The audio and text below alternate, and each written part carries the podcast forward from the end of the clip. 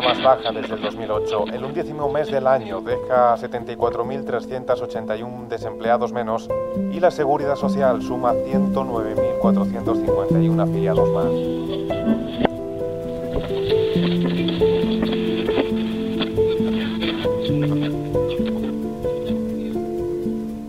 Muchos escuchamos la noticia en el coche o por nuestros auriculares por la calle de camino al trabajo. Una buena noticia, sin duda. Pero ¿y qué hay detrás de esos 3.182.687 personas que siguen en el paro en España? Esas más de 3 millones de personas que están al otro lado de la noticia. Todas esas personas que escucharon el dato del desempleo por la radio, por la tele, o la leyeron en el periódico, con la resignación de vivir en un eterno lunes, buscando un puesto de trabajo, esperando una llamada que nunca llega, o consultando nerviosos su página de LinkedIn a ver si por fin su perfil ha destacado entre la lluvia de solicitudes que se inscribieron en una oferta de trabajo.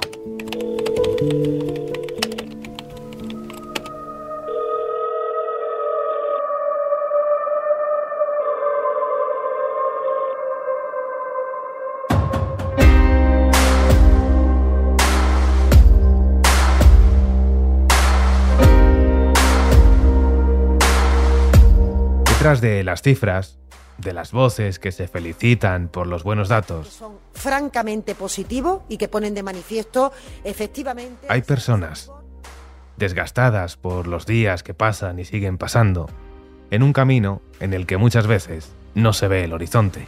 Pues está siendo realmente complicado. Teniendo en cuenta que atravesamos una crisis mundial y que ya teníamos paro antes de la pandemia, ahora es una situación muy crítica. Sara nos ha pedido guardar su identidad. Por desgracia, en España, decir que estás en el paro sigue siendo un tabú, una vergüenza. A pesar de que durante los últimos años, muchos, muchísimos, hemos pasado por la misma situación. Cuando hablo con mi padre o con mis abuelos y me cuentan todos los trabajos que tuvieron de jóvenes, me parece increíble. Que se tuviera la opción de optar a mil trabajos y oficios sin tener experiencia, que ellos mismos te formaban y que si no te gustaba ese trabajo, lo dejabas y no pasaba nada, porque te salían tres oportunidades más. Me parece algo impensable hoy en día.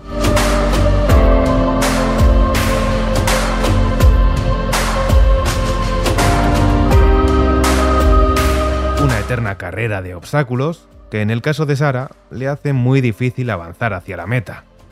Dedicar horas y horas a enviar y enviar currículos, inscribirse a ofertas, ilusionarse, soñar con conseguir ese puesto del que cumples todos los requisitos que se describen.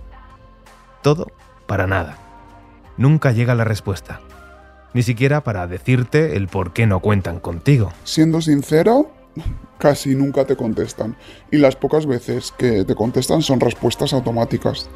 Esto es muy frustrante. Pienso que debería ser obligatorio compartir el motivo por el cual te descartan, porque de este modo, por lo menos, puedes mejorar tus carencias y adaptarte a lo que demanden las empresas en ese momento.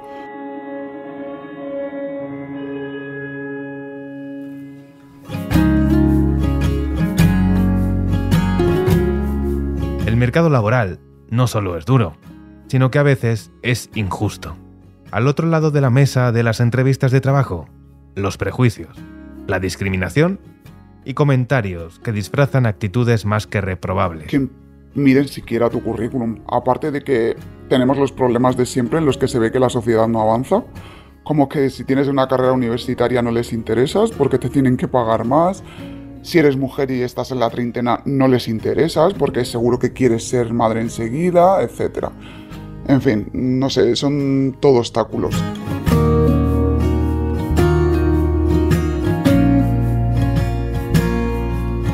Una dura batalla en el que el peor enemigo es uno mismo.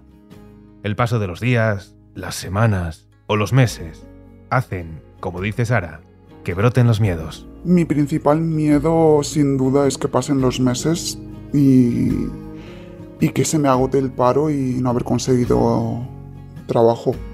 El seguir con esta inestabilidad, con esta incertidumbre Y, ya no solo eso, o sea, también un miedo que tengo es pues que me pase como me ha pasado la última vez, el conseguir un trabajo que por X o por Y te echan y luego otra vez te vuelvas a encontrar en la misma situación, pero con más edad y con más dificultades añadidas.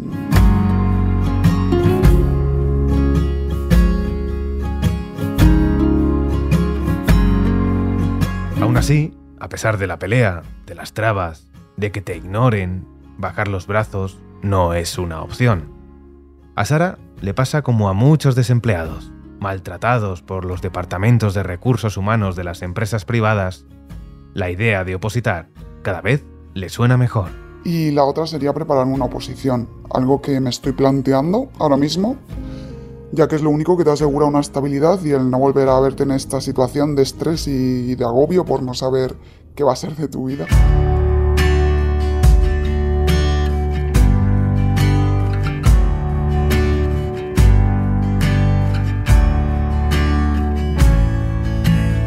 Es una historia que se encuentra detrás de un número que muchos tratan con demasiada frialdad.